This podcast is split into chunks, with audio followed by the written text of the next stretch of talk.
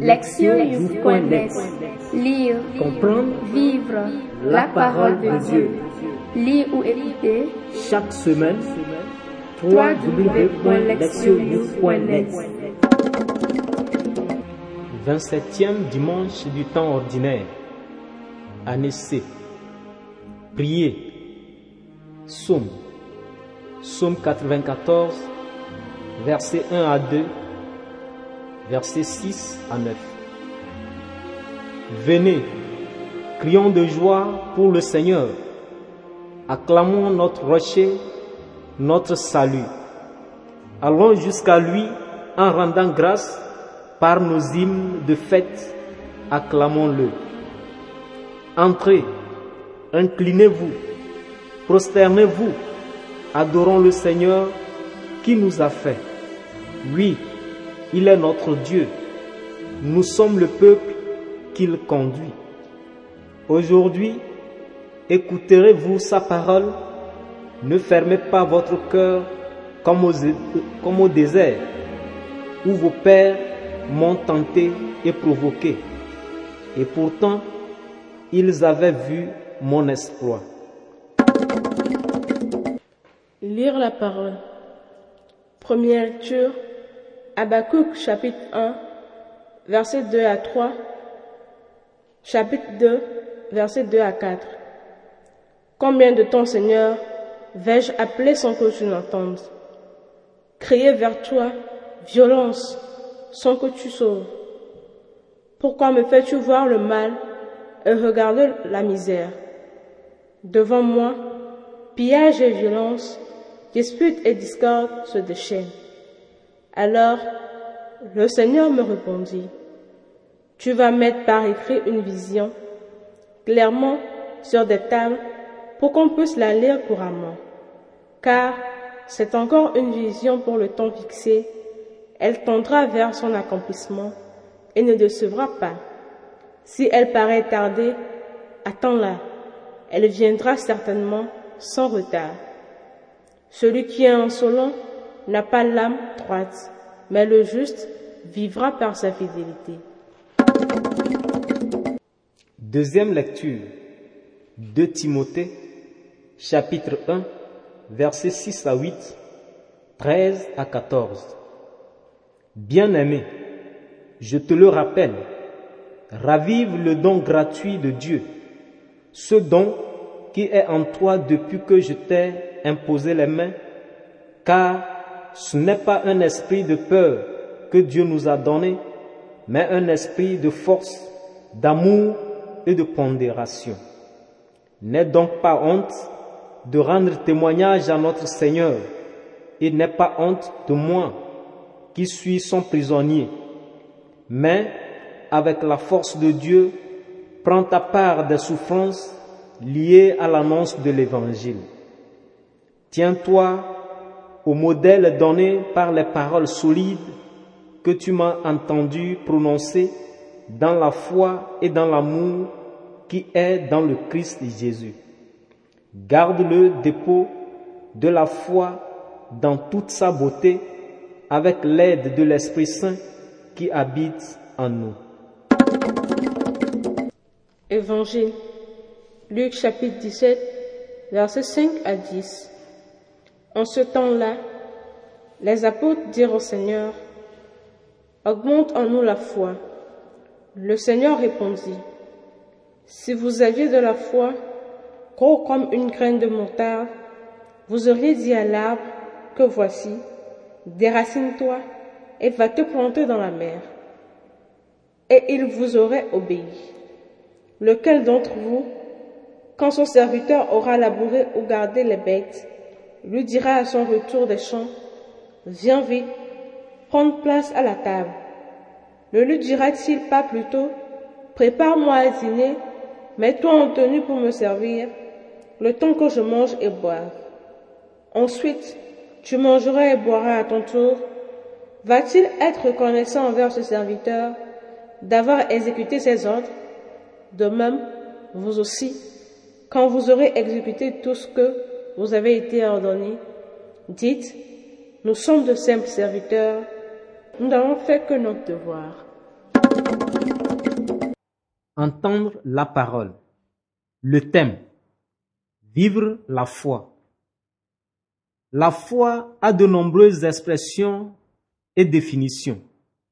Cependant, la liturgie d'aujourd'hui enseigne que la vraie foi a une caractéristique fondamentale et universelle. Elle affecte la vie réelle. Cela signifie que la vraie foi doit être vécue. Le prophète Habakkuk a traversé une période de changement dramatique dans la vie de sa nation. Tout a commencé avec le règne long et très prometteur d'un roi fidèle et zélé, Josias, qui a procédé à une réforme religieuse radicale au pays de Juda.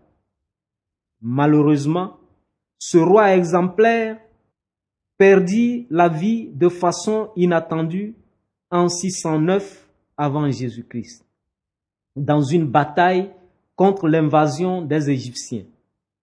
La terre était alors occupée d'abord par les Égyptiens, puis par les Babyloniens. Juda est devenu un territoire occupé et les Israélites ont été soumis à une domination étrangère sévère. Ces événements tragiques et cette oppression étrangère ont amené de nombreux Israélites fidèles à interroger Dieu et à douter de sa sollicitude et de son pouvoir. La question troublante s'est posée. Pourquoi le mal triomphe-t-il sur le bien? Et comment un Dieu bon et puissant peut-il permettre au mal de l'emporter? Habakkuk, témoin de ces événements, répond à ces questions dans le passage d'aujourd'hui. En premier lieu, le prophète exprime les doutes et les questions de son peuple en soulevant une lamentation et en criant. Combien de temps Dieu attendra-t-il avant de sauver son peuple et de mettre fin à la violence à son encontre? Puis, demandant, pourquoi me fais-tu voir Le prophète cherche à comprendre la raison pour laquelle Dieu l'a fait vivre cette époque tragique et fait de lui un témoin de toute cette misère. La deuxième partie de la lecture apporte les réponses indispensables, à commencer par la question du rôle du prophète en ces temps tragiques. La mission d'Abakouk était de livrer les exhortations de Dieu et de répondre aux questions posées par le peuple il a été commandé aux prophètes de les écrire et de les diffuser à travers le pays. La réponse de Dieu est alors révélée. Cela commence par l'assurance que l'intervention salvifique de Dieu viendra à un moment précis.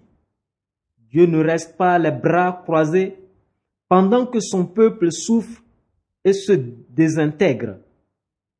Au contraire, Dieu a une vision pour le futur, ce qui signifie que l'histoire se déroule selon le dessein et les intentions de Dieu.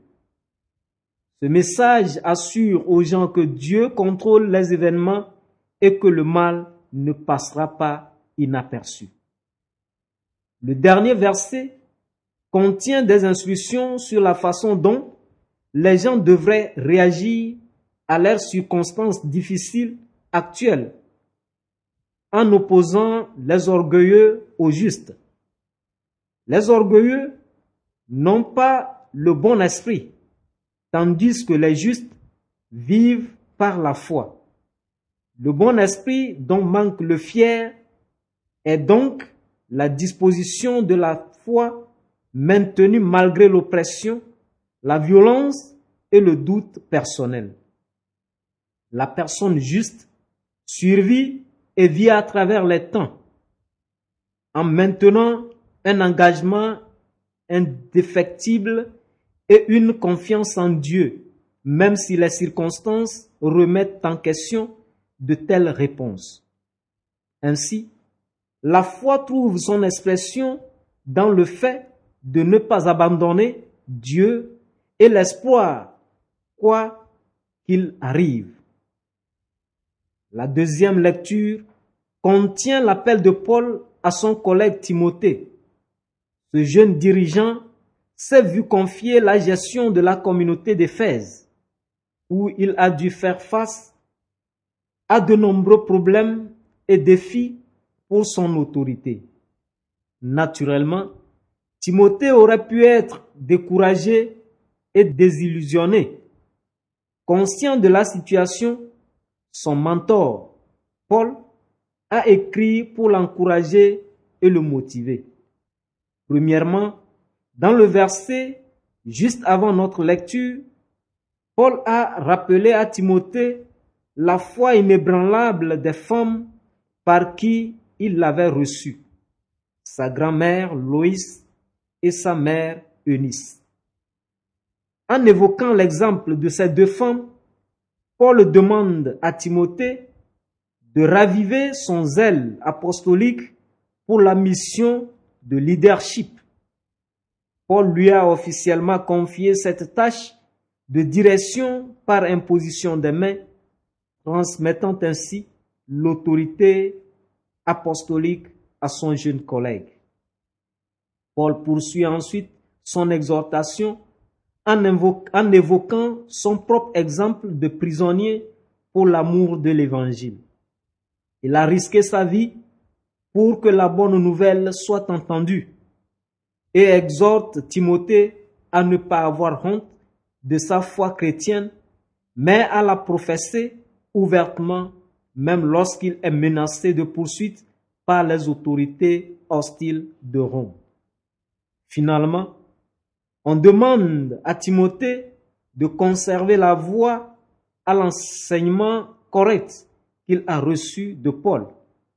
Son rôle en tant que dirigeant est d'enseigner le bon message chrétien, même s'il devenait impopulaire ou s'il était rejeté. Inspiré par l'exemple de sa grand-mère et de sa mère, et encadré par Paul, le premier devoir de Timothée est de persévérer dans la foi qu'il a reçue et qu'il la transmette aux membres de sa communauté. Il doit vivre la foi qui lui a été confiée et y conduire les autres. Le passage évangélique comporte deux parties distinctes qui transmettent conjointement une leçon importante sur la pratique de la foi. Premièrement, les apôtres demandent à Jésus de littéralement augmenter la foi. Cette demande d'augmentation de la foi signifie qu'il n'en manque pas totalement, mais considère celle-ci comme insuffisante. La réponse de Jésus leur montre le moyen de faire grandir leur foi. S'ils commençaient seulement à utiliser même le peu de foi qu'ils avaient déjà, cela grandirait et leur permettrait éventuellement d'accomplir des actes incroyables, le proverbial déplacement des montagnes. En associant l'image d'une minuscule graine de moutarde et celle d'une montagne, Jésus crée un contraste qui enseigne que la foi peut passer de quelque chose de minuscule à une force qui change le monde. Ainsi, il enseigne aux disciples que la foi n'est pas une propriété que l'on peut acquérir, mais une capacité doit être développée par une pratique constante jusqu'à ce qu'elle atteigne son plein potentiel. Jésus procède ensuite à montrer aux apôtres le moyen d'appliquer leur foi et de la faire ainsi grandir, un service fidèle et sans prétention. Il a décrit une situation qui serait normale dans n'importe quel ménage riche et ancien.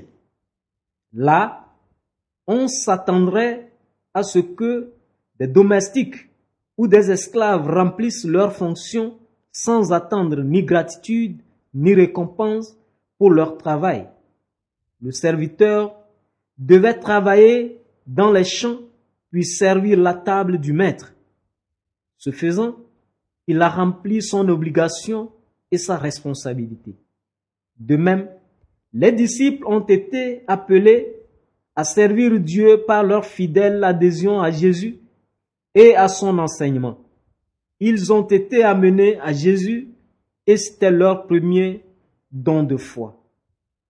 Ils doivent le développer par un service fidèle en se considérant comme des esclaves sans valeur.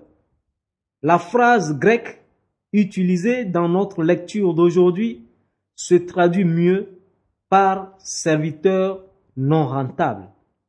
Cela signifie que leur travail n'a pas été fait dans un but de profit, de reconnaissance ou de gratitude. C'était le travail de Dieu qu'ils avaient accompli en réponse au don initial de la foi.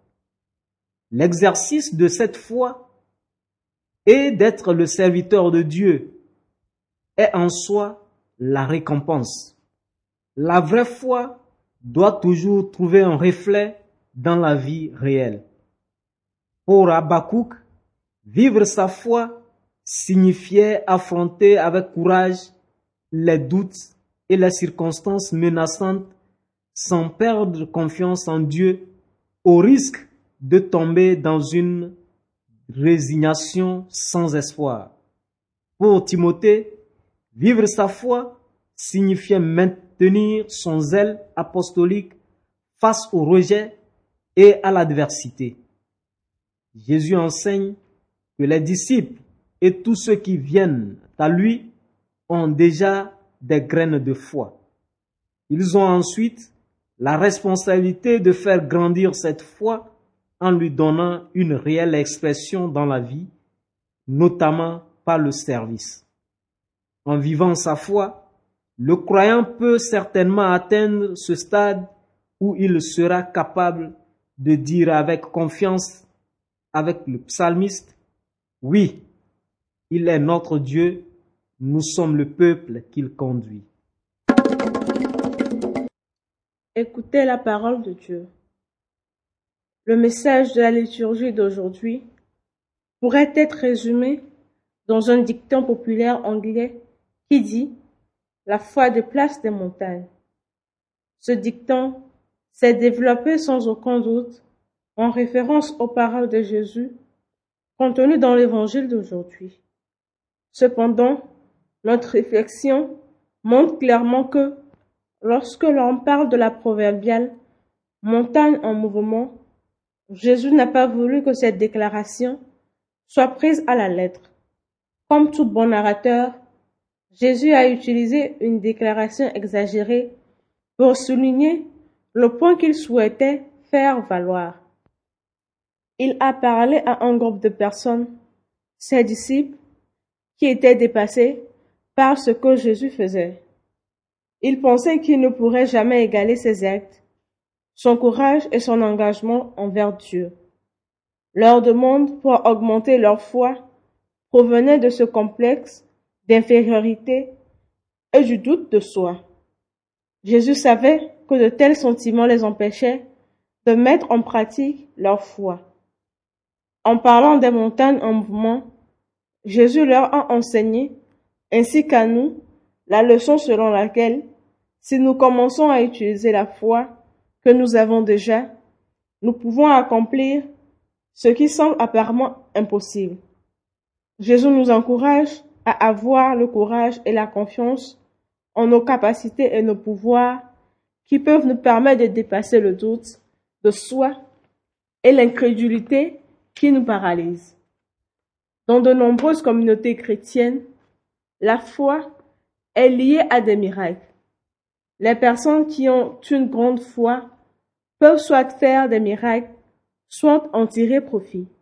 Cependant, la Bible et l'histoire de Jésus enseignent que les miracles n'ont jamais été le but premier de la foi. En son temps sur terre, Jésus et les disciples ne réalisaient que peu de miracles.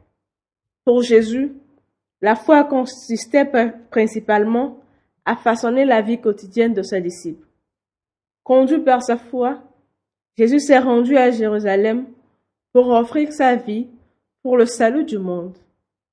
Poussés par la foi, Pierre et les autres apôtres sont allés dans le monde prêcher l'évangile jour après jour et ont finalement donné leur propre vie pour cela. Ils n'ont pas cherché à guérir tous les malades, ni à exorciser tous les démons. Au contraire, ils ont utilisé des miracles pour amener les gens à croire en Jésus et à accepter son enseignement. Le rôle principal de la foi dans la vie de chaque chrétien est de lui fournir le pouvoir et la motivation pour l'aider à traverser la vie quotidienne conformément à ses engagements chrétiens. Ainsi, chaque fois aussi que nous sommes tentés de perdre l'espoir et de désespérer de la présence de Dieu dans notre vie, la foi nous pousse à rester fermes dans nos convictions. Chaque fois que nous sommes tentés de faire quelque chose qui va en compte de l'enseignement de Jésus, notre foi fournit la force de résister à cette tentation et de faire le bon choix. Chaque fois encore que nous croisons une personne dans le besoin et que nous ne voulons manifester aucune inquiétude, la foi nous oblige à donner un coup de main ou mieux, chaque fois que nous sommes en conflit avec une personne qui ne nous aime pas, notre foi s'exprime en agissant non pas contre cette personne, mais en nous amenant à faire des pas en avant vers la réconciliation, ou du moins en n'agissant pas avec vengeance. C'est le genre de miracle auquel Jésus faisait référence quand il a parlé de montagne en mouvement. La vie avec tous ses défis et son insécurité se sent souvent comme une montagne sur nos épaules, un fardeau qui menace de nous écraser. C'est alors que nous avons besoin de la vraie foi. Jésus ne s'attend pas à ce que nous exorcisons les démons, guérissons les malades ou que nous ressuscitons les morts. Ce sont le genre de miracles qui impressionnent au départ, mais qui sont vite oubliés. Rappelons-nous que les mêmes personnes qui ont vu Jésus ressusciter Lazare d'entre les morts ont créé quelques jours plus tard à Pilate, crucifie-le. En reprenant les paroles de Jésus contenues dans l'évangile d'aujourd'hui, nous pourrions dire que Jésus veut que nous déplacions les montagnes de la vie par les petits actes quotidiens de la foi. Proverbe. Petit à petit, l'oiseau construit son nid. Agir, c'est examiner. Quels sont les domaines de ma vie où je me doute le plus? Pourquoi? Comment puis-je exprimer ma foi dans la vie quotidienne en dehors de l'église que je fréquente? Répondre à Dieu. Je prierai avec action de grâce pour ceux qui m'ont enseigné ma foi et je demanderai à d'autres personnes de vivre leur foi. Répondre à notre monde.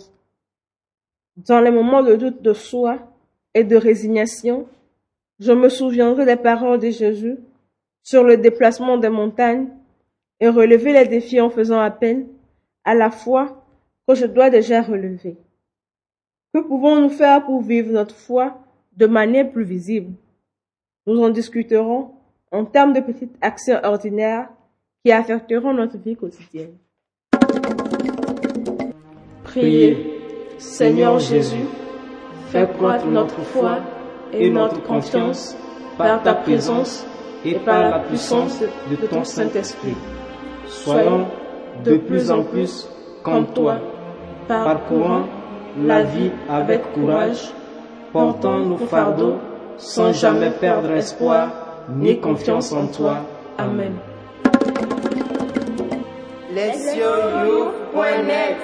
Lire, Comprendre. Vivre, la parole de Dieu.